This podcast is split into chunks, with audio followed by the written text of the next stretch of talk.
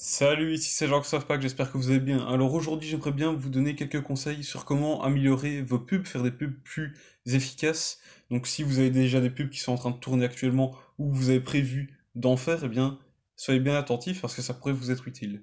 Donc ici ces derniers jours il y a mon associé qui était en train d'aider ses parents à déménager, il est tombé sur des vieilles éditions de magazines, comme par exemple National Geographic, et c'était des éditions des années 70, 80, il m'expliquait que même avant, dans les années 60, je pense qu'il y avait des éditions des années 60, eh bien, euh, les publicités dans ces magazines étaient vachement bien écrites. C'était des publicités qui avaient un objectif clair, où il y avait un coupon, où on invitait le lecteur à passer à l'action, à prendre son téléphone ou à remplir un bon, à leur envoyer une adresse spécifique. Donc c'était en fait vraiment le moment où il y avait le, le direct response marketing, donc c'est-à-dire du le, marketing qui avait pour but d'obtenir une réponse directe du euh, prospect. Faire en sorte qu'il prenne une action, comme ça on peut mesurer l'efficacité de, des différentes pubs en fait. Et il m'a expliqué que au fur et à mesure qu'on se rapprochait des années 90, euh, eh bien les, les, pubs ont commencé à devenir de moins en moins axés résultats, avec de, de moins en moins en fait avec des objectifs à, euh, à réaliser de la part des lecteurs. Et on se rend compte qu'aujourd'hui aussi, eh bien, il y a beaucoup, beaucoup d'entrepreneurs qui se disent bah, je vais faire de la pub dans un magazine ou alors peu importe sur internet. Et quand on voit la pub, quand on la lit, en tout cas moi ça m'est déjà arrivé plein de fois, on comprend pas ce que veut l'entreprise. On comprend pas du tout. Alors déjà, il y a un problème au niveau du ciblage et aussi au niveau du message. C'est vraiment les deux gros problèmes qu'il y a, c'est souvent des entreprises qui vont faire une pub qui est ciblée à tout le monde et n'importe qui, et qui vont avoir un message qui n'apporte rien d'intéressant et qui va pas en fait proposer une offre et qui va pas proposer au lecteur de passer à l'action. Donc en fait, il y a trois erreurs. C'est un mauvais ciblage, le fait d'avoir un message qui est pas du tout clair, et ensuite, eh bien, de ne pas avoir d'offre. Et donc ça, mon associé m'a dit qu'au fur et à mesure qu'on se rapprochait des années 90, en tout cas dans ces magazines comme par exemple National Geographic, on peut voir que, étonnamment, les pubs, eh bien, de plus en plus, elles avaient un message qui n'était pas clair elles avaient plus d'offres. Et c'était euh, pas du tout en, lien avec l'audience, en tout cas avec les sujets qu'il y a dans les magazines. Et c'est là qu'on peut se demander, mais pourquoi? Pourquoi, d'un coup, les business ont commencé à arrêter de faire des pubs qui sont axés vraiment sur le fait de générer un résultat, d'avoir vraiment la possibilité de, euh, de mesurer euh, l'efficacité des campagnes? Et il m'a expliqué aussi que bah, plus on avance forcément dans les années 90, aussi plus on commence à voir plutôt des pubs de grosses boîtes, des, grosses entreprises qui ont du budget. Et en fait, le truc, c'est que souvent, les grosses entreprises qui ont du budget, elles peuvent s'en foutre de gaspiller un peu d'argent, etc. elles, ce qu'elles essayent de faire, c'est surtout faire en sorte de continuer à développer le brand awareness, faire en sorte que, eh bien, on, ait toujours leur marque, leur entreprise dans notre tête. Par exemple, comme Coca-Cola, Pepsi, etc. Euh, toutes ces grosses boîtes-là, elles font plein de pubs en permanence pour qu'on les garde en tête, qu'on ne les oublie pas, et que quand on va faire ses courses, eh bien, on pense à acheter un coca, par exemple. Donc, toutes ces grosses boîtes-là, elles ont du budget pour faire ça, elles peuvent se le permettre. Elles s'en foutent, en fait, de faire de la pub pour essayer de, générer un résultat direct avec un coupon, etc. Elles, elles en ont pas besoin. Et le truc, c'est que, on pense que, au fur et à mesure du temps, de plus en plus d'entreprises, de petits entrepreneurs, etc., se sont dit, ah ben, ces grosses boîtes, elles font comme ça, il faut prendre exemple sur ces grosses, sur ces grosses entreprises-là. Et donc, je vais faire comme ça. Ils font des pubs pour euh, diffuser leur logo, pour diffuser leur, euh, leur mission, etc. Et bien alors moi aussi, je dois faire ça pour que les gens soient euh, conscients du fait que j'existe, soient conscients de ma mission, soient conscients de ce que, de comment je peux les aider, etc. Sans pour autant chercher à avoir un résultat direct en générant un prospect, par exemple. Et donc, on s'est dit que peut-être que déjà, plus on, plus on avance dans le temps, plus les espaces publicitaires sont devenus coûteux, et donc plus c'était des entreprises qui avaient les moyens, et plus l'entreprise a les moyens, plus elle ne cherchera pas nécessairement à avoir un résultat direct, un retour sur investissement direct. Et elle va essayer plutôt de développer son, euh, son branding, son awareness, etc. Donc ça, ce sont des, hypothèses qu'on émet euh, forcément.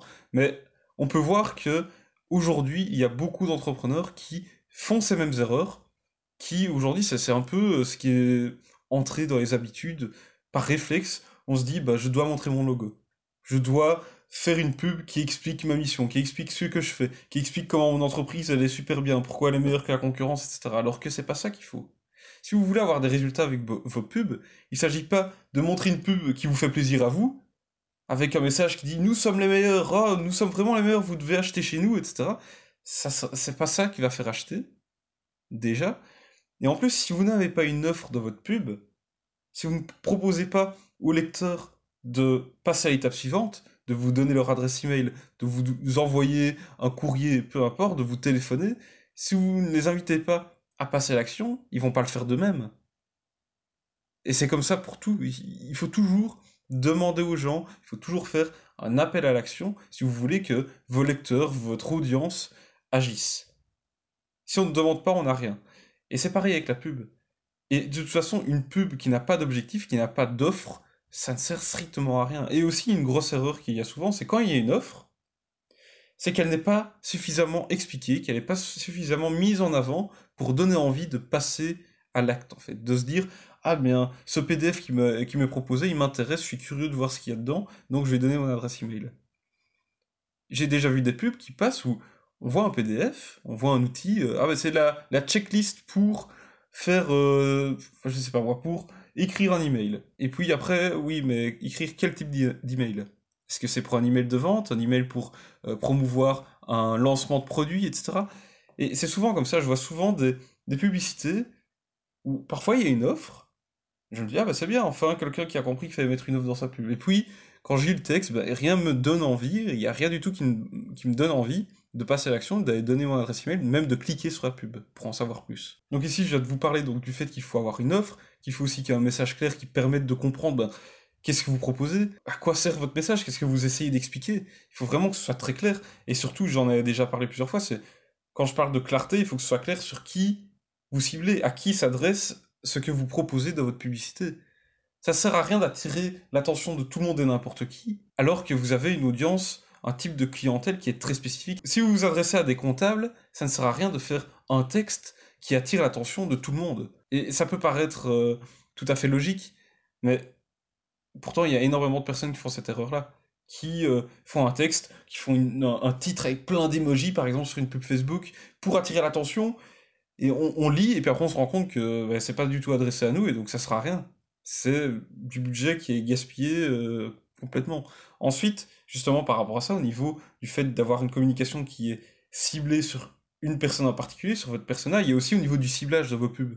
Si vous faites des pubs traditionnelles, par exemple dans The Magazine, si vous ciblez des comptables, ça sera rien d'aller faire une pub dans un magazine sur les chevaux, à moins que vous soyez sûr et certain que, votre audience de comptables soit passionnée par euh, l'équitation.